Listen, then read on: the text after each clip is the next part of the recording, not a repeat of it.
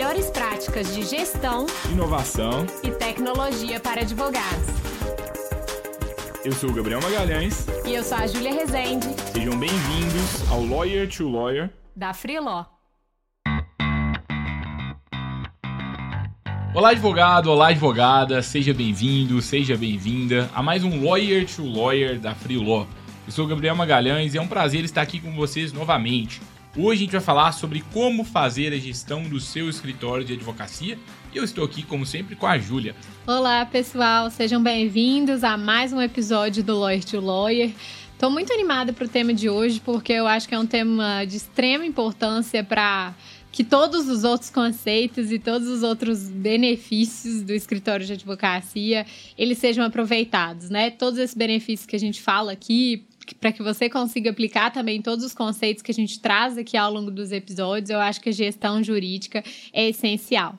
E queria aproveitar também para convidar quem ainda não é assinante da nossa newsletter para se inscrever, porque lá a gente envia né, notícias é, que afetam o nosso mercado jurídico, também conteúdos complementares com mais coisa para aplicar no dia a dia da advocacia. E é, a descrição, o link, né, para se inscrever tá aqui na descrição do episódio. Recomendo muito que você se inscreva para que você fique à frente do seu tempo na advocacia e consiga ter uma advocacia cada vez mais moderna. E como a Júlia está trazendo sobre gestão, é, tudo depende de uma boa gestão, no meu ponto de vista. Assim, ah, eu estou querendo é, inovar, quero que o meu escritório seja mais inovador. Sem gestão, você não vai conseguir priorizar a, a inovação. Ah, tô querendo conseguir mais clientes. Sem gestão, você não vai conseguir se organizar para que você consiga mais clientes. Ah, tô com muita dor de cabeça com os advogados da minha equipe, tá tudo ruim, tô impaciente com todo mundo. Pode ter um problema de pessoa, de, de aliás, tem um problema de pessoa ali envolvido também, mas tudo também, talvez a gestão ali, ela não não não tá legal ainda. Então, a, a, uma boa gestão ela, ela é o, a base para uma advocacia mais eficiente e por isso todos os conteúdos que a gente fala sobre gestão eles são tão importantes. Às vezes a gente até gosta mais a gente fica mais empolgado de falar de alguns temas de inteligência artificial blockchain outras coisas assim que talvez são mais atrativas. Mas às vezes ele está ali num livro de, que foi publicado em 1970 que tem ali os conceitos base de gestão. Talvez você tá naquele livro ali que tá o segredo para o seu escritório em 2030. Exatamente. E acho que muito disso também, porque no dia a dia da advocacia, né, na maior parte do tempo, a gente se preocupa muito na entrega do serviço jurídico em si, né, em ter aquele operacional rodando da melhor forma, e muitas vezes a, a gente não reserva o tempo para pensar na gestão, né? E acho que é, muito dessa falta de aplicação de conceitos, que às vezes, né, para empresas que já estão acostumadas com isso, são conceitos até básicos, que, que vão transformar realmente ali, que tem esse potencial de transformar a rotina do escritório e a gestão do escritório. O que, que a gente vai falar para vocês aqui hoje? A gente vai começar o conteúdo de hoje trazendo a importância da gestão profissional do seu escritório de advocacia, os elementos que a gente considera que você deveria se atentar aos benefícios que uma boa gestão pode gerar para o seu escritório. Depois a gente vai trazer é, aspectos práticos para você saber exatamente como que você pode começar, por onde que você começa a realmente aplicar uma gestão profissional no seu negócio. É, e aí, em seguida, nós vamos trazer dicas práticas para que você consiga implementar no seu escritório. E a gente vai finalizar o conteúdo de hoje trazendo uma, é, uma dica de cinco ferramentas que já, você já pode eventualmente começar a utilizar no seu escritório hoje para já ter melhores resultados. O conteúdo, como sempre, está imperdível. Talvez você pode até parar o episódio aqui agora, compartilhar com um colega advogado, compartilhar com seu, com seu sócio, sua sócia, para que vocês discutam sobre esse tema juntos, se isso for importante para vocês. É isso. E acho que para a gente começar, o primeiro ponto importante é a gente entender justamente é, qual é o benefício, né, de se ter uma boa gestão? Acho que a primeira coisa é que a gestão, ela, a boa gestão jurídica, ela te ajuda, né, a traçar metas, a entender o que que você precisa melhorar ali no dia a dia e a partir disso ter um planejamento de como que você vai atingir esses objetivos.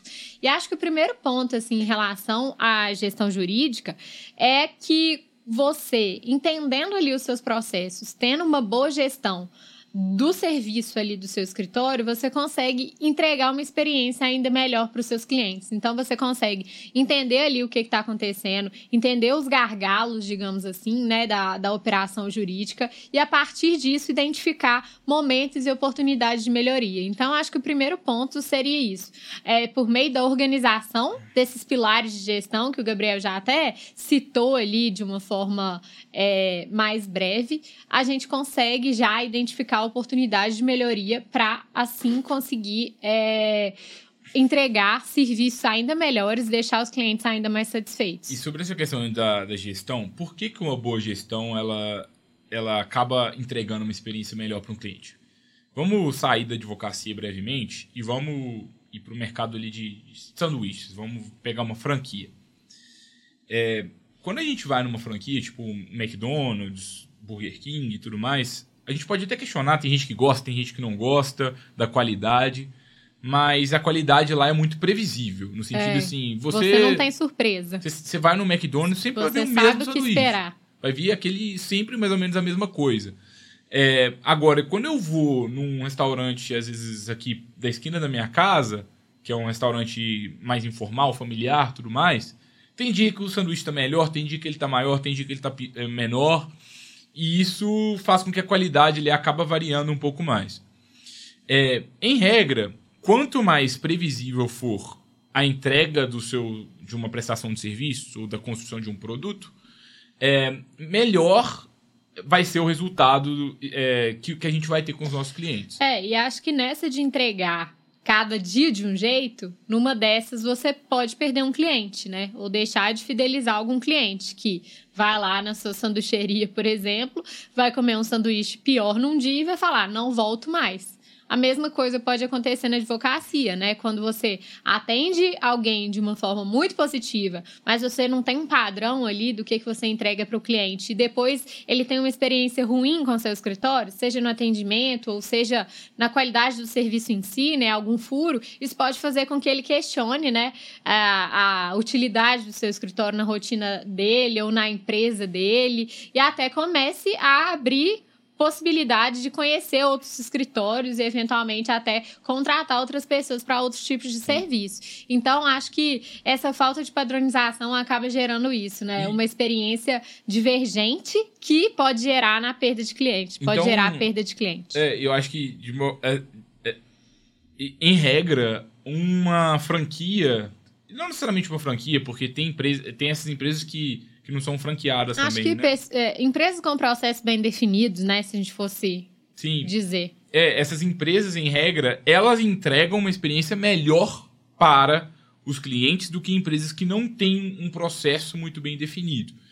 É, e por que, que isso acontece? E tem mais um outro fato. As franquias, em regra, elas têm taxa de mortalidade é, menores do que um negócio normal.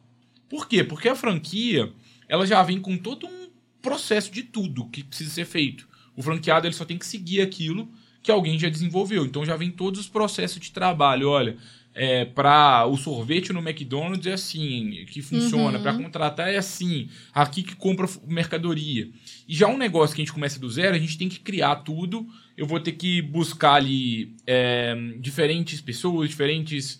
É, vou ter que criar diferentes processos e vou criar por conta própria. E muitas vezes eu vou trabalhar sem um, sem um padrão de, de trabalho bem definido.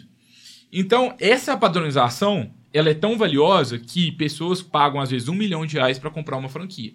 Exatamente. Claro que elas compram também a marca, mas elas compram muito essa, esse- essa padronização que se a gente faz por conta própria, estatisticamente, a gente tem menos chance de fazer do que as franquias. E é, tô querendo fazer esse paralelo todo para trazer para vocês o quanto que a gestão e a procedimentação do nosso trabalho, ela faz, ela gera um impacto na vida dos nossos clientes. Isso gera muito mais impacto na vida do seu cliente do que a pós-graduação que você está pensando em fazer, do que eu ser cada dia melhor no meu conhecimento jurídico. É claro que uma coisa não exclui a outra, mas não adianta nada, é porque a maior parte dos nossos ouvintes peca mais pelo, pelo extremo ali de ser jurista, jurista, jurista e pensar pouco em gestão. Isso. Mas não adianta também você ter gestão, gestão, gestão e não ter conteúdo por trás para É. sustentar. Mas o ponto é, para a gente ter uma, entregar uma melhor experiência para o cliente, a gente tem que pensar como uma franquia pensa e construir esse valor diferenciado para o nosso escritório. É, é isso mesmo. É, e outro, outro ponto também, né, dentro disso, dos benefícios de uma boa gestão, é por meio de uma gestão financeira bem feita, que a gente até já falou sobre isso também em outros conteúdos aqui, em outros episódios. A gente consegue identificar é, momentos em que há desperdício e momentos também em que eu preciso reduzir o custo. Então, eu consigo ali identificar esses, é, essas é, despesas mesmo que estão tomando ali a maior parte dos meus gastos, que são é, responsáveis pelo maior percentual de gastos que o meu escritório tem, e a partir disso tomar decisões conscientes a partir de, né, desses insumos. Então eu consigo entender se eu preciso reduzir funcionário, eu consigo entender que eu estou gastando muito nisso, que eu preciso reduzir em ferramenta, por exemplo. Então isso dá muito insumo mesmo para tomar decisão e reduzir custo e evitar desperdício disso, que eu acho que é um dos principais benefícios que uma boa gestão financeira traz, né? E, e a gestão financeira está dentro da gestão jurídica, né? Não tem jeito da gente ter um escritório que é um negócio, que é o nosso trabalho, que tem que gerar lucro, e não falar de o benefício de e a possibilidade de reduzir custos e evitar desperdício por meio de uma boa gestão. E o desperdício está também no desperdício de tempo, que é um dos desperdícios mais preciosos que a gente tem no escritório, né? Tanto quanto o retrabalho que Sim. todos os escritórios têm, né? Serviço sendo revisado de última hora e protocolo no último minuto. Será que precisa ser assim sempre? Às vezes até, às vezes até faz parte, né? Mas será que a exceção está se tornando a regra no seu escritório e não deveria estar sendo? O que, que a gente pode fazer para ter evitar com que essas situações Sim. excepcionais surjam. E acho que esse desperdício de tempo, ele está muito ligado também com, às vezes, essa falta de procedimento, né? Que é o ponto, o primeiro ponto que a gente trouxe. É, e aí, acho que casa muito com isso, né? Que, às vezes, eu não tenho um procedimento específico para aquilo, acabo deixando para a última hora, ou então acabo é, dedicando mais tempo do que eu poderia até para alguma atividade ali dentro do escritório. Então, acho que são pontos bem, pontos bem interligados, o desperdício de tempo e essa falta de processos internos. É, e a, uma boa gestão ela acaba também te ajudando a diminuir a sobrecarga de trabalho que você pode ter na advocacia. Por quê? Porque eu vou fazer um processo de diagnóstico no meu escritório e eu vou pensar, peraí, como que eu estou gastando meu tempo? Qual é o objetivo do meu negócio? Quais são as minhas metas? O que, que não está funcionando? Quais são os meus processos de trabalho? Aonde que eu preciso de procedimentar? E com base nisso, você vai entender a causa da sua sobrecarga de trabalho. Você vai entender que, por exemplo, você só apaga incêndio, mas você só apaga incêndio porque você nunca sentou para criar um fluxo de trabalho para elaboração de petição, por exemplo. Ah, a partir de agora, olha, sai a petição, sai a publicação, e aí a controladoria jurídica vai agendar o prazo. E aí, depois que agenda o prazo, o advogado X vai fazer o prazo. Depois o outro vai revisar. E depois vai vir para você só a segunda revisão, por exemplo. Você, talvez é, é um desenho de fluxo e uma conversa interna pode mudar o cenário.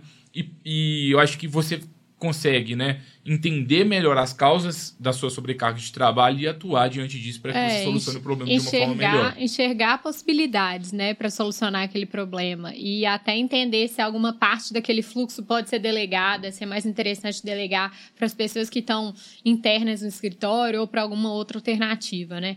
Então, acho que é bem isso mesmo. É, acho que outro ponto importante também, e que é um problema muito comum né, em escritórios de advocacia, é às vezes, o desalinhamento de expectativas e até da, de uma falta de gestão de informação dentro do escritório. Isso acaba gerando problemas também na gestão de pessoas ali dentro. É, então, um dos outros, um né, dos, dos mais, do, mais um benefício é, da gestão de pessoas é justamente da gestão jurídica é evitar, nossa senhora, é evitar é, esse problema na gestão de pessoas, né? Porque esse desalinhamento de expectativa com quem está ali, uma falta de gestão da informação que faz com que tenha informações cruzadas ali dentro da organização e fazem com que, às vezes, alguém está desalinhado com um ponto, outro está entendendo que precisa fazer outro, enfim. Essa falta de alinhamento mesmo interno gera esses problemas na gestão é, e pode gerar, né? Pessoas querendo sair do escritório ou pessoas até insatisfeitas ali dentro da estrutura do escritório, que acaba impactando também numa entrega de um serviço com pior qualidade. Acho que uma coisa vai puxando a outra. É, eu acho que quando a gente fala de gestão de pessoas, a gente sempre tende a achar que o problema está nos outros e às vezes está mesmo. É, mas muitas vezes está nos processos de trabalho que a gente tem. Na maioria das vezes, né? Digamos. Eu acho que sim, mas nem sempre também. Porque Uhum. se a gente tá com uma intuição ali que a pessoa não tá Sim. boa, muitas vezes a gente tá certo. É, É. eu acho que assim, eu concordo, mas é, sempre também, antes de, de ver, né, se o problema é a pessoa, eu gosto sempre de pensar justamente isso que você falou. Se o processo de trabalho ele pode ser otimizado em algum ponto. Mas às vezes se a gente tá cansado também, eu entendo. Tipo assim, ah, tô cansado, É. então beleza, ok. Mas aí você vai. Você acha que a solução vai ser uma nova pessoa. Aí o que, vai acontecer? Exatamente. Você cansou uma- de uma pessoa, aí você vai e você trazou. Aí você tá super empolgado, e depois de três meses. Nossa, a mesma coisa. Por quê? Você não ajustou o processo de trabalho e mudou. E aí é processo de trabalho para delegação de tarefas, de definição de responsabilidades. O que, que, que você espera daquela pessoa? Processo de trabalho também para. Um processo meritocrático para que a pessoa possa crescer no escritório.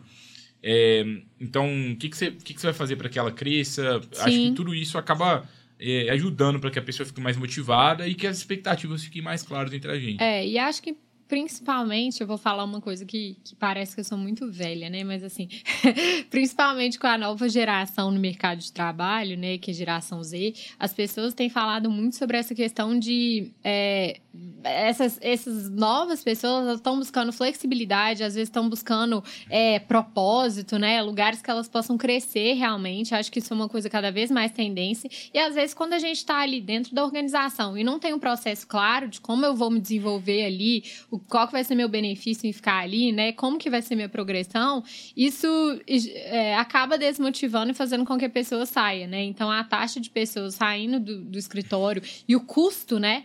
disso, que é muito alto, é, aumenta muito, né? Então, aumenta custos com contratação e demissão de pessoas e aumenta também essa taxa de pessoas saindo. né? É, e eu acho que um outro benefício da gestão é também te ajudar na conquista de clientes, né?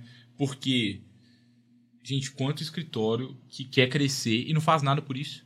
Fica o dia inteiro na operação, o dia inteiro apagando incêndio e gasta, tipo assim, 5% do tempo pensando em prospectar cliente. Como aí não vai crescer, não vai bater meta. E às vezes eu acho que o escritório não tem nem clareza do quais recursos financeiros ele pode investir para captar clientes. Tipo, quanto de dinheiro eu tenho para investir nesse tipo de iniciativa, né? São coisas também que a gestão, a boa gestão, ela elucida ali dentro. Então, o que que eu tenho sobrando em caixa, que acho que está bem ligado à gestão finan- financeira, que ajuda também nessa gestão de iniciativas. É, eu, nesse ponto de gestão, eu acho que até vale a gente compartilhar um pouco do planejamento estratégico que a gente fez na Freeló em 2023, porque é o nosso quinto ano de, de, de empresa agora, né? E já fizemos vários planejamentos estratégicos e nenhum ficou sempre, tipo assim, a gente não ficou 100% satisfeito com nenhum, assim, né? Justiça seja feita, porque a gente sempre quer melhorar. Mas a evolução que a gente teve do planejamento estratégico que a gente fez para 2023 comparado com o de 2022 foi gritante. Por quê? O que, que a gente fez? A gente pensou o seguinte: quais são os objetivos que a empresa quer alcançar? A gente foi e definiu. E aí, quais indicadores que a gente vai analisar sempre? A gente foi e definiu.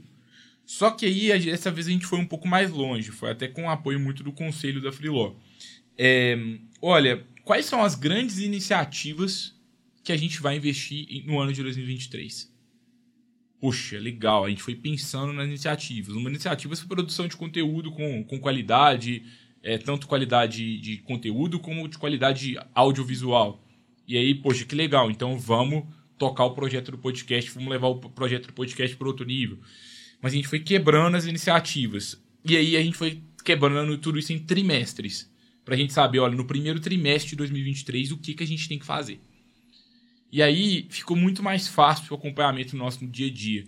Porque a gente sabia os objetivos que a gente ia analisar, os indicadores e também as grandes iniciativas que a gente precisava de entregar naquele trimestre. Isso permitiu que, é claro que tem várias semanas que passam e a gente acha assim, nossa, só apaguei incêndio essa semana. Mas, a- ao mesmo tempo, a gente sabe tudo que precisa ser feito naquele trimestre, os projetos não vão ficar esquecidos. Porque a gente está sempre relembrando daquilo. É, isso permitiu mais priorização, né? Uma priorização consciente ali do que é importante ser feito. Sim. É, e acho que se a gente fosse dar uma dica, né, de ah, entendi os benefícios da gestão bem feita, gestão jurídica bem feita. Mas como que eu posso começar? Eu que tô só apagando incêndio, que eu tô realmente nessa situação de não sei de nada do meu escritório. É, e acho que o primeiro passo é um passo assim, que quem escuta a gente aqui já deve estar tá cansado de escutar, mas é, nunca é demais reforçar, né? Que enxergar o nosso escritório realmente como uma empresa e entender que eu preciso é, fazer além do jurídico, eu preciso estar além da operação jurídica. Porque enquanto a gente achar que ser dono de escritório é só advogar, a gente não vai ter um escritório de sucesso, não vai crescer da forma que a gente gostaria ou poderia. Então, acho que o primeiro passo é esse: entender o escritório como empresa para conseguir, a partir disso, é, tomar as próximas decisões e, e, fazer as próximas priorizações. Gente, é muito. Eu cansei de, de, de ser atendido por empresa que não coloca o cliente pelo lugar, empresa que não tem um. Que, que, que realmente não pensa como um negócio de verdade, de sucesso, que quer impactar a vida das pessoas, que quer entregar uma experiência diferenciada. E pensar como empresa é pensar muito assim, na cabeça do meu cliente, que, que eu me colocando no lugar dele, o que, que ele espera de mim, qual é a melhor experiência possível que eu posso entregar para ele. E como que eu, do meu lado, vou me organizar para entregar essa experiência? É, e vou profissionalizar também, vou procedimentar né, essa experiência, que eu acho que é um ponto que, é, às vezes, os escritórios, eles até entregam uma boa experiência, mas às vezes é de uma forma muito artesanal, ou deixa brechas ali para que aconteçam erros, ou eventualmente desatenção com o cliente, e acho que essa procedimentação, ela vai ajudar muito, né? É, nesse ponto. Que eu acho que entra até é, em um dos, dos próximos pontos né, que a gente ia falar, que é para quem quer começar, que é justamente analisar as outras áreas do escritório e analisar esses processos, né, dentro dessas áreas. Então, assim, entenda que o seu escritório ele tem mais, eh, ele vai além da área jurídica, né? Ele tem a área de atendimento, é, a gente tem a área também da, é, tem as pessoas responsáveis por realizar reuniões, por exemplo, é, tem as secretárias que vão realizar o atendimento, tem o atendimento do cliente durante a execução do serviço, tem depois que o cliente recebe um serviço, né? Qual que vai ser a estratégia estratégia com aquele cliente. Então, começar a entender isso como é, iniciativas separadas ou áreas separadas e, a partir disso, começar a organizar. Então, qual vai ser o procedimento ali dentro? Porque muitas vezes o cliente pode se sentir jogado ali dentro do seu escritório, né? Sem uma atenção específica, sem uma atenção especial. Ou então, às vezes, o cliente está até com a intenção de contratar outro serviço, mas você não não incentivou essa contratação por parte dele, né? Não fomentou isso, então ele também deixa passar a situação. É, então, acho que sem fazer essa análise, né, e sem é, se aprofundar ali nos processos do, do escritório, a gente acaba perdendo a oportunidade ou de entregar uma experiência melhor, ou de vender mais, ou de fidelizar mais clientes, enfim. Acho que essa análise é justamente para a gente entender quais são os pontos que a gente precisa cuidar, que a gente precisa melhorar, precisa procedimentar e conseguir aproveitar as oportunidades em torno disso. E nessa divisão de áreas do escritório, pode até ser legal você dividir em áreas do direito, porque vai ter o setor do trabalhista, o setor previdenciário, o setor civil, mas a gente está falando cuidado, aqui mais dessas áreas também, para além do direito, né? É, assim, dentro do direito vai ter a área jurídica. Dentro da área jurídica você pode Isso. subdividir em outras áreas. Talvez você pode dividir, tipo assim, primeira instância, segunda instância, ou é, primeira instância, segunda instância trabalhista, ou só de acordo com cada área do direito. Tudo depende do tamanho do seu escritório, o número de processos que você tem. Mas, ok, dividi as áreas do escritório e comecei a analisar elas de, como elas devem ser analisadas, de uma forma individualizada. É, mas vai ter a área operacional, que é o que? A, a entrega de serviços propriamente dita. Vai ter a área financeira, a gente tem a área comercial, a área do marketing. E ainda que você não tenha uma área formalizada, ainda que não tenha um departamento formalizado para aquilo, mas só de você colocar como consciência aquilo já fica mais fácil, porque Sim. só de você externalizar, você vai pensar assim: poxa, como é que eu vou crescer o meu escritório se não tem ninguém do escritório 100% focado em prospecção de novos clientes? Sim, e acho que às vezes, por exemplo, ah, não tem condição de ter alguém 100% focado naquilo. É, acho que faz sentido também dentro da, das próprias pessoas que estão ali no escritório. Ah, vamos fazer um grupo que está interessado em investir nisso ou que está interessado em estudar sobre isso, procedimentar isso, né? Então, acho que é usar as pessoas que estão ali dentro também, não só como pessoas que estão executando serviço ali no operacional, mas também trazê-las para essas outras áreas se você não tiver pessoas para ocupar essas determinadas posições. E aí, eventualmente, analisar. Ah, preciso de mais alguém, né? Preciso ter mais alguém aqui para executar essa função. E aí, acho que vem muito para esse terceiro ponto, que acho que é entender qual que é o maior desafio do seu escritório naquele momento. E por que, que eu acho que isso é tão importante? Vejo muitas vezes é, os escritórios falando: ah, eu preciso captar mais cliente.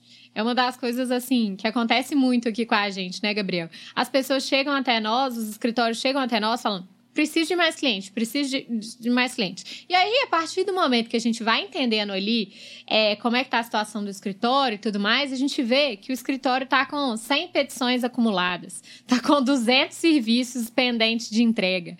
E aí a gente sempre questiona, né, essas pessoas que nos procuram. Será que o seu maior desafio é realmente a conquista de clientes? Por que, que você quer conquistar clientes, né? Que é conseguir entender ali qual que é o desafio principal. Então a gente vai é, aprofundando ali nessas questões e quando a gente vê o principal desafio do escritório não está sendo na captação de clientes em si, está sendo em conseguir entregar o serviço com mais agilidade.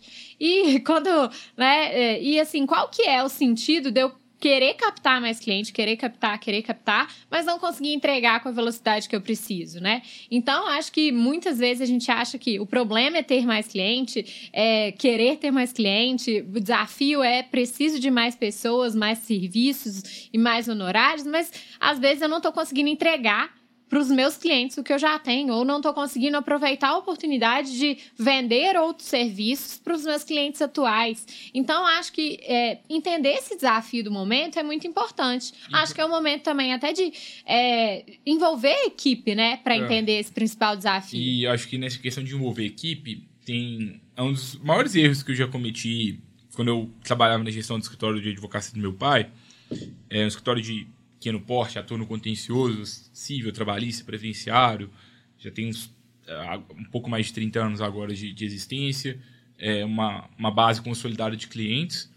E eu cheguei no escritório, né, querendo fazer inovar, querendo fazer coisas diferentes. E aí eu pensei, o que, que, eu vou fazer? E aí eu comecei a estudar, falei assim, ah, vou investir em marketing. E comecei a produzir conteúdo, e-book e tal, tudo mais. Só que eu não fiz um diagnóstico profundo para entender se aquilo era a melhor iniciativa para o escritório naquele momento. É, mas eu acho que isso é muito comum. Às vezes a gente quer inovar no dia a dia da advocacia, eu quero fazer uma coisa de. quero fazer uma, ino... uma inovação. Aí a primeira coisa que a gente pensa é ou é contratar alguma ferramenta, né? Tipo um software super elaborado para resolver o meu problema, ou então é fazer uma iniciativa de marketing, que é uma coisa que está bem alta, né? E aí, quando a gente vê o desafio atual no está relacionado nem à ferramenta que eu quero contratar, ou que eu já contratei muitas vezes, ou até não tem nada a ver com conquista de clientes. É, e aí, no, no, meu caso lá no escritório, eu lembro que, assim, eu fazia o marketing, mas era como, tipo assim, se a área de marketing fosse outro escritório até.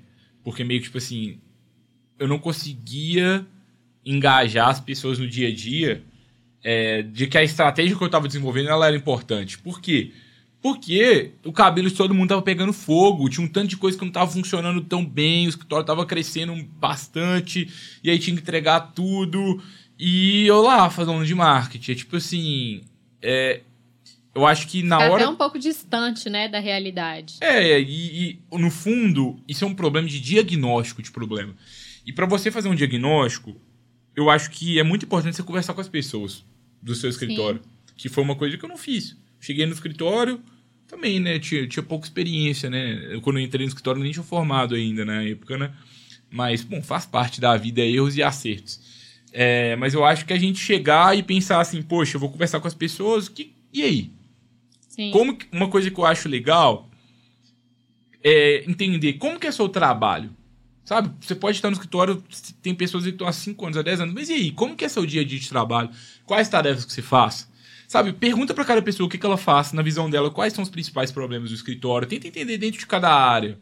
E aí você, com a visão de sócio, pensar, legal, agora que eu tenho todo esse contexto, analisando os números, qual que é o maior desafio do escritório? É, e aí você consegue, né, de acordo com. Entendendo a rotina de cada um também, entendendo esses processos de trabalho, você mesmo, como sócio, já vai olhar ali e já vai conseguir identificar: opa, isso aqui tá, tá sendo feito de uma forma que não tá tão eficiente. É, pode, existe um processo que pode ser melhorado, tá acontecendo algum problema de, de troca de informação e... em, em determinada situação. Então, eu acho que isso, essa, essa própria conversa, né, já vai também dar, dar insumo tanto para identificar o problema é, principal do escritório, quanto também para é, identificar pontos de desperdício já. É, e eu, eu acho só que, assim, quando a gente faz essa questão do diagnóstico, e quando as pessoas se sentem ouvidas dentro do seu escritório, você vai conseguir fazer o que eu não consegui fazer naquela época, que é as pessoas comprarem o seu projeto. Porque elas vão entender a importância. Você vai Sim. chegar e falar assim, gente, olha, eu conversei com todo mundo, e na minha conclusão, o maior desafio da história é esse. É, e eu acho que, de, com base nisso, e aí a gente entra no quarto ponto agora, eu queria propor uma pequena melhoria dentro disso, desse ponto que é o grande ponto aqui. Toda vez que a gente muda alguma coisa, toda vez que a gente insere um novo software, as pessoas têm certa resistência, porque elas estão habituadas a trabalhar de uma forma e agora a gente propõe uma mudança. Só que se a gente começa a propor pequenas melhorias e pequenas vitórias dentro do grande objetivo que todo mundo acordou que era aquele, as pessoas vão estar compradas naquilo e a gente vai avançar mais rápido. É, e acho que, que esse ponto, né, ele é, ele é muito importante porque às vezes a gente só consegue enxergar o problema de uma forma muito grande e macro, né?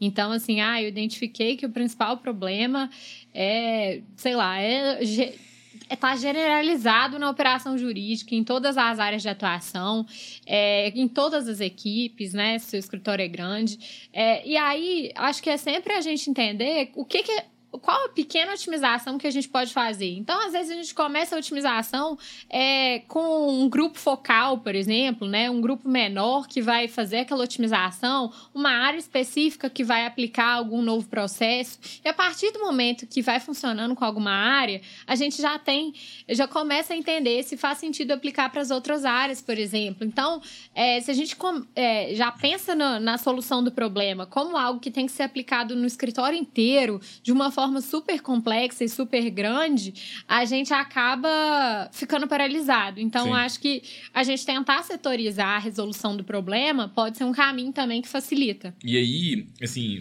voltando para o caso do escritório do, do meu pai, né? E aí trabalhei no escritório, estava lá fazendo marketing, priorizei as coisas erradas. E, ok, até a gente ainda conseguiu resultados legais lá na época. Mas aí depois surgiu a freelance, sai do escritório, tudo mais. E aí a gente eu, com o olhar de fora, eu consegui identificar o maior problema do escritório de verdade. Que era a sobrecarga de trabalho, que era muita petição acumulada, tudo mais. E aí, o que, que a gente começou a fazer? Falei assim, gente, eu quero começar a propor uma reunião semanal, em um formato de consultoria. É, na época, para a gente da Freelore interessante, porque a gente ia conseguir aprender com o cliente é, tipo, um, é um, um, laboratório vivo, né? Porque a gente ia saber toda semana o que está acontecendo. E uma vez por semana a gente começou a reunir com eles. E a gente falou assim: olha, gente, o nosso objetivo é qual? E aí vem o próximo ponto que a gente quer trazer para vocês, que é a importância de vocês analisarem números e indicadores. No caso do escritório, eles estavam sobrecarregados com muita petição para protocolar, não conseguia desafogar. Chegou a ter mais de 200 petições para fazer. É, e aí a gente começou a medir número de petições pendentes toda semana. A gente fez uma planilha mesmo. A gente também uhum. criou um uhum. Trello também uma época, que eles até usam até hoje lá. É, mas a gente criou uma planilha que era tipo assim, olha, petições, petições pendentes, petições pendentes que faltam documento do cliente, uhum. petições prontas para serem feitas, mas estão pendentes, petições em execução, petições para revisão e petição para protocolo. A gente foi fazendo isso para entender aonde estava o problema do escritório exatamente dentro desse processo. Então a gente foi medindo tudo. Então a gente é. entendeu primeiro, o problema é sobrecarga de trabalho.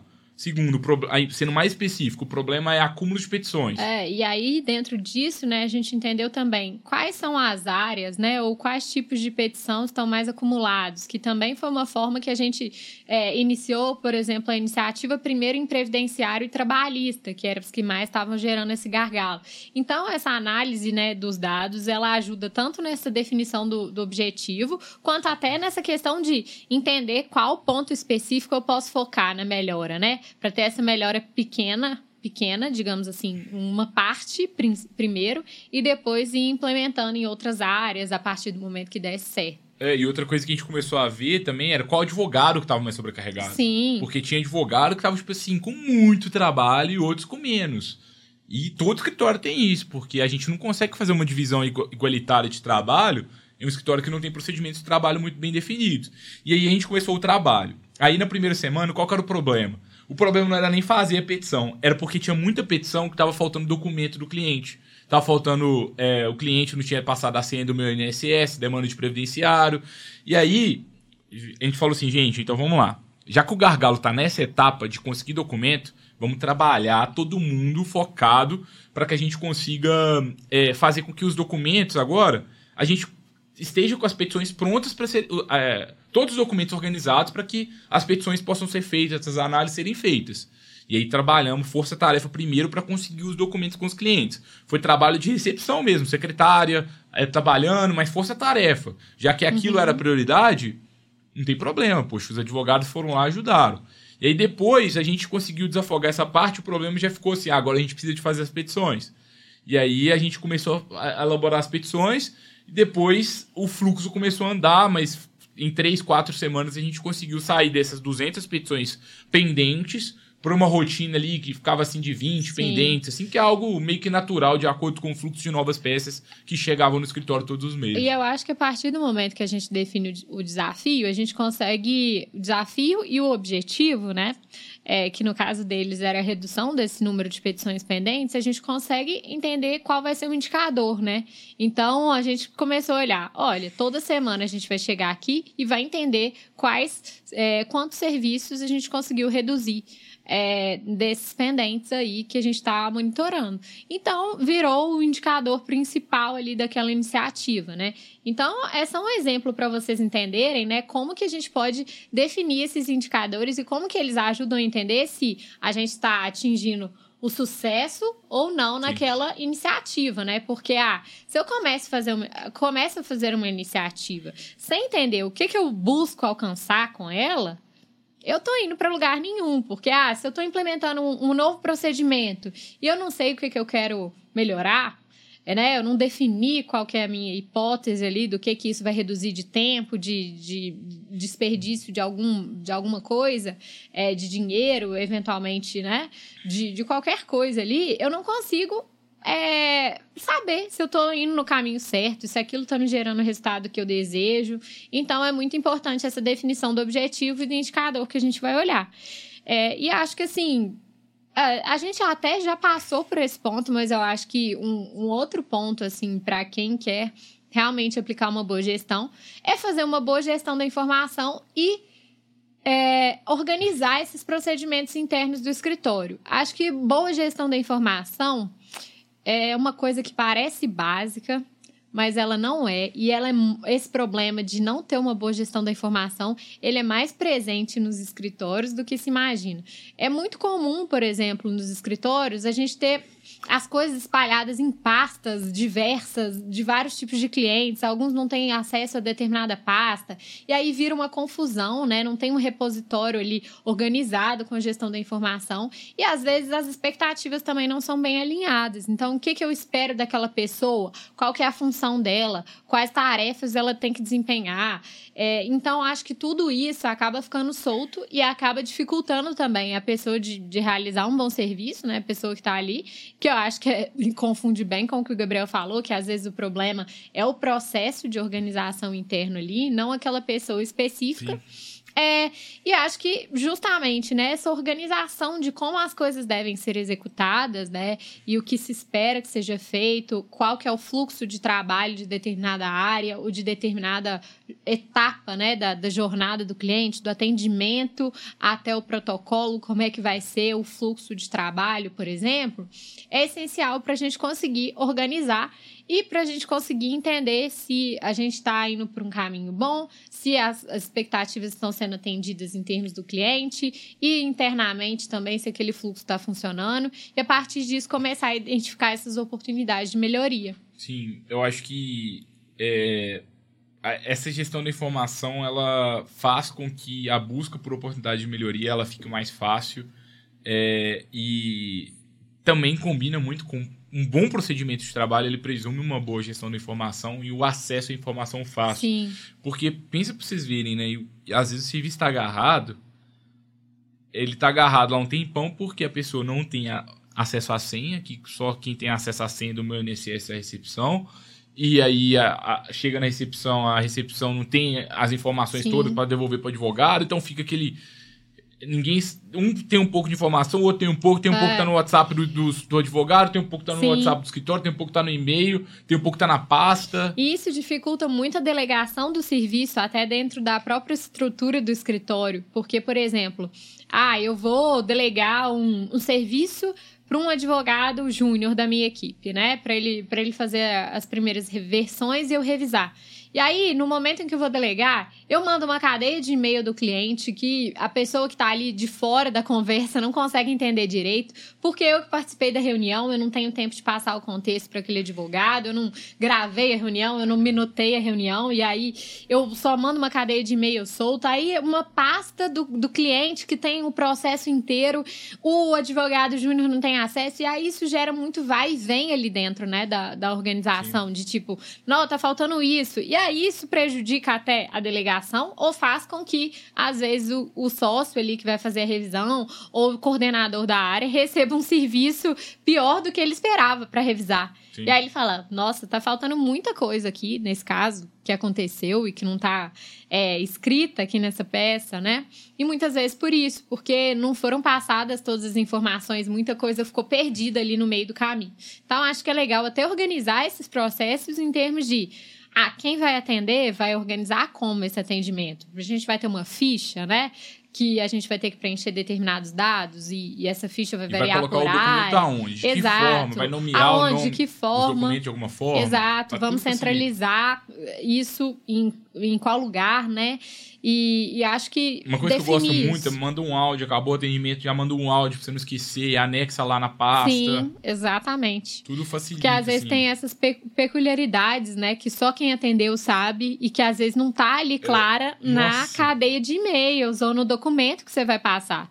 Mas é uma informação importante que o seu cliente te passou, mas que não tá no documento, que vai até te ajudar a entender melhor os fatos, né? Uh, ajudar quem tá executando o serviço a entender melhor os fatos e trabalhar melhor até a parte fática ali da é, peça. E o tanto de trabalho que dá quando Sim. a pessoa que atende não, não, não, escreve bem tudo o que aconteceu. Aí a pessoa que vai fazer a petição não tá sabendo tudo, aí tem que ligar pro cliente de novo, o cliente não volta no escritório, aí não pegou é. o documento.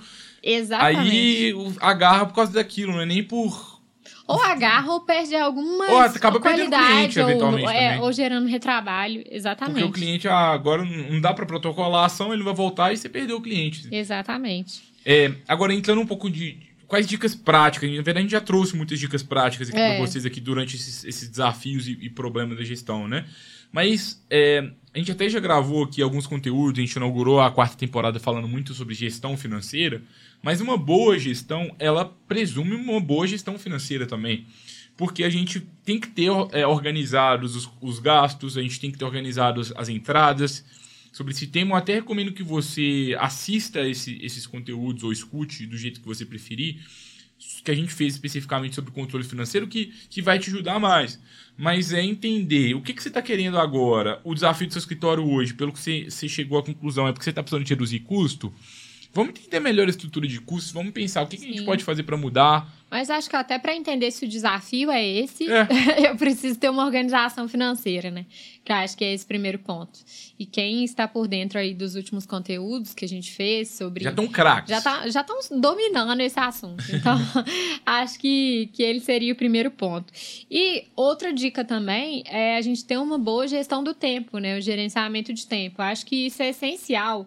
É, para quem trabalha, né, com redação, com questões assim que, que exigem concentração. Então, estimular no escritório uma cultura com menos interrupções, que seja mais colaborativa e a gestão da informação ajuda muito nisso, né? Que para que existam menos interrupções, se tudo estiver organizado, se os processos estiverem claros, né? Isso também é, vai ser beneficiado, né? Essa e gestão e controle do tempo. E analisar também como você, sócio do escritório, investe seu tempo. Com certeza. Se você gasta mais do que 50% do tempo advogando, e eu sei que você formou para advogar, tá? Mas a partir do momento que você, você escolhe se tornou dono. um dono do negócio, você não pode gastar mais do que 50% do seu tempo advogando, porque senão você vai ter pouquíssimo tempo para ser dono de negócio. Então você tem que ser dono do seu escritório cada vez mais tempo. Então, quanto tempo do seu tempo você é dono do seu escritório? Você planeja, você pensa daqui a um ano, daqui a dois anos, daqui a três anos. É. É, você pensa em como, sei lá, as novidades estão acontecendo, você gasta tempo estudando. Porque isso faz muita diferença. Então, você tem que pensar muito no uso do seu tempo e você tem que criar um, um ambiente de trabalho que as pessoas consigam focar e produzir. Porque, gente, fazer petição e ser interrompido de 5 a 5 minutos, não tem jeito. Aí eu tô fazendo petição e do nada um cliente eu tenho que atender. Aí do nada um problema. Aí okay. do nada uma dúvida. É, ok, tudo bem isso acontecer às vezes, mas a, regra do escritório ser isso, tá todo mundo produzindo ali muito menos do que poderia. Quanto mais focado as pessoas estiverem numa coisa só, mais organizado vai ter. E uma outra dica. Tava falando com o escritório recentemente aqui da Freeló. O escritório tem 40 advogados, é, um pouco mais de 40 advogados, e aí tá, fazem várias petições e tudo mais. E o que, que acontece? Ao invés de, de haver uma padronização nas tarefas enviadas para cada advogado, por exemplo, olha, eu vou ter um advogado que é especializado só em fazer petição inicial. E ele vai fazer só inicial. O escritório estava fazendo diferente. O, o escritório, o, o, advogado faz inicial, faz recurso, faz impugnação, faz. E aí ele vai ser mais improdutivo. Por quê? Ao invés dele se especializar em uma tarefa só e ele vai pegar o domínio e a velocidade daquilo, ele vai fazendo várias coisas diferentes. Então, uma forma da gente fazer com que a equipe seja mais produtiva é segmentando. Uhum. É, em, ou em área do direito, ou em é, primeira instância e segunda instância, por exemplo, tribunais superiores. É, ou então em tipo de peça. Tudo, claro, depende do seu volume. Se o seu escritório tiver volume para que um advogado fique só por conta de fazer inicial, eu, eu tenho certeza que a pessoa, se, se você colocar a pessoa para fazer só petição inicial, ela vai ser mais produtiva do que se ela fizer inicial, recurso, isso e aquilo. É, e, e, acho que, que dentro disso também, né, para a gente conseguir ter, ter essa boa gestão, a gente precisa ter uma boa gestão de pessoas também, né, que é um ponto que a gente já trouxe. E acho que isso pressupõe muito é, a gente ter essa, essa questão da organização dos processos, do que é esperado de cada um. E a partir disso também a gente ter é, sistemas que recompensam ali dentro do escritório quem está, quem é merecedor daquela recompensa, quem é produtivo na, na medida que o escritório espera e que pune, né, quem não, não atende as expectativas, porque é frustrante também estar num ambiente que não estimula quem dá, quem dá muito de si, né? E acaba fazendo com que essas pessoas fiquem desmotivadas ali dentro, né? Então é um ponto super importante para conseguir ter essa gestão alinhada e conseguir reter talentos ali dentro. É, aqui na Freeló mesmo a gente tem um sistema de, de bem meritocrático quando a gente trabalha com os profissionais que fazem as petições aqui na nossa plataforma o que, que funciona basicamente? Quanto mais petições um advogado faz, mais dinheiro ele vai ganhar, basicamente, porque ele ganha por petição elaborada. É, e além disso, no final de cada petição ele é avaliado. Então o escritório que contrata o advogado dá uma nota para ele. Então o advogado também tem interesse de ter uma nota mais alta, porque se ele tem uma nota mais alta, ele vai recebendo mais serviços. Se ele tem uma nota mais baixa, ele não vai ser mais indicado, ele vai perdendo a possibilidade de, de ganhar mais. Então isso faz com que as pessoas tenham interesse tanto em entregar mais volume de petições, porque quanto mais volume é, mais dinheiro ela ganha no final do mês, mas ao mesmo tempo sempre com qualidade, porque quanto maior a avaliação média, mais petições ela vai entregar. Então, um mecanismo que acaba sendo bem meritocrático e bem objetivo para a pessoa. Ela Sim. sabe o que ela precisa de fazer para crescer. Às vezes eu chego no escritório, eu não tenho um mecanismo, e aí eu, o escritório combina comigo um salário. E aí, se eu fizer mais, se eu fizer menos, eu ganho o mesmo salário.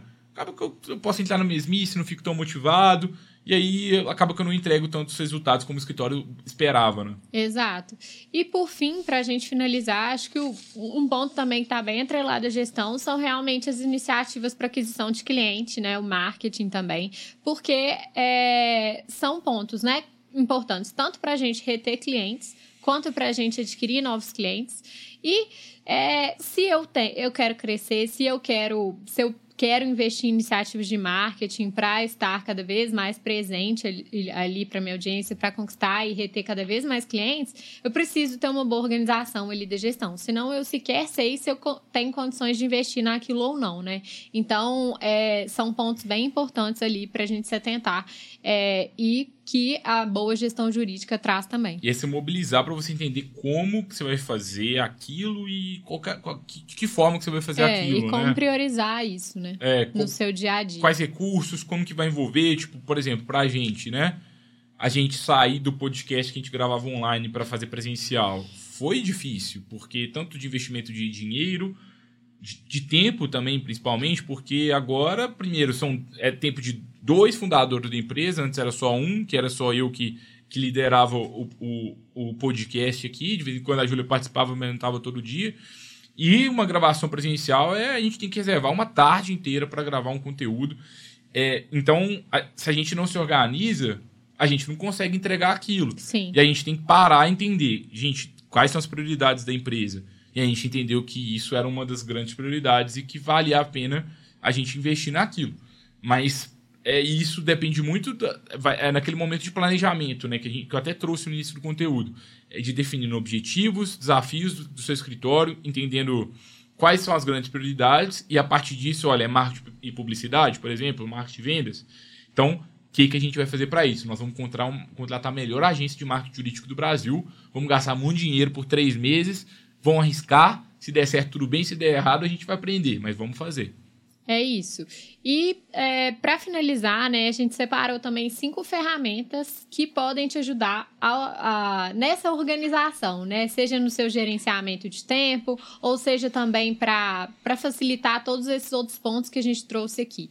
É, e a primeira delas que a gente separou foi a agenda virtual mesmo do Google ou do Outlook, né? Muita gente às vezes não faz ainda o uso dessa ferramenta, prefere escrever ali num papel, na, na agenda física, né? Mas é, é muito bom a gente conseguir ter aqueles horários agendados ali. Acho que auxilia bastante na gestão do tempo e também permite que, por exemplo, o escritório tenha uma gestão da informação, que eu acho que casa bem com esse ponto, do que que aquela pessoa, né, que eventualmente tá fazendo naquele momento, né? Não no sentido de microgerenciar, mas, por exemplo, às vezes um cliente liga para o escritório. Se eu sei, né, que na agenda virtual lá do, do sócio do escritório tá escrito que ele está em- na reunião com outro cliente, eu consigo ter mais, é, mais percepção ali se é o momento de eu interromper aquela pessoa, se é o momento de eu bater na sala dela ou se ela tá ocupada com outra coisa. Então, acho que ajuda bastante nessa gestão da informação.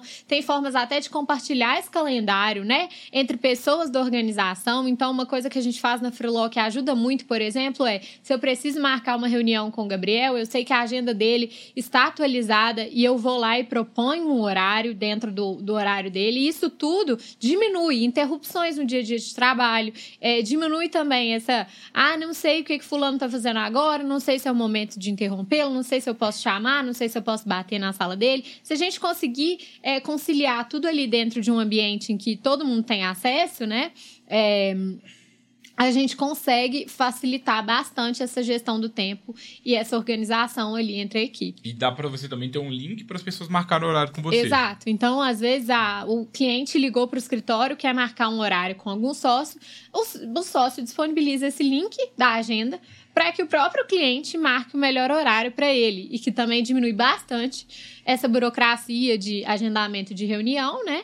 E também faz com que o atendimento fique ainda mais eficiente, né? É, acho que a segunda, segunda iniciativa, isso já é mais utilizado por os escritórios, que é a, o armazenamento digital em nuvem usar o Drive, OneDrive, Dropbox ou similares. Mas eu achava que até era mais usado. Eu fiquei surpresa é, aqui na Freeló quando a gente descobriu que alguns escritórios ainda não conheciam. É, mas eu acho que hoje uns 70% é, dos nossos clientes Eu acho que a maioria já, é. já conhecia mesmo. É, mas assim, é usar aí, gente, não tem porquê. Você vai ter um link ali que se compartilha com qualquer pessoa. É. Quero que alguém faça o documento para mim, manda só o link, é, acabou. E acho que tem Você pode pedir pro cliente, olha, anexa aqui essa sua pasta, anexa o documento para mim. Compartilhar essa pasta com o cliente, que também melhora até esse fluxo de, de, transacion, de, de transacionar informações com o cliente, né? Para atendê-lo ainda de uma forma mais rápida, mais eficiente, porque às vezes tem aquela burocracia de, ah, vou até o escritório levar um documento, ou então, é, ah, eu é, preciso é, né, de marcar uma reunião para isso, enfim. É, ou alguém precisa acessar aquele documento e não, não tem aquela pasta específica. Acho que isso resolve ou, ou minimiza Sim. esses problemas, né? É, eu acho que um terceiro ponto é importante a gente ter um software de gestão financeira.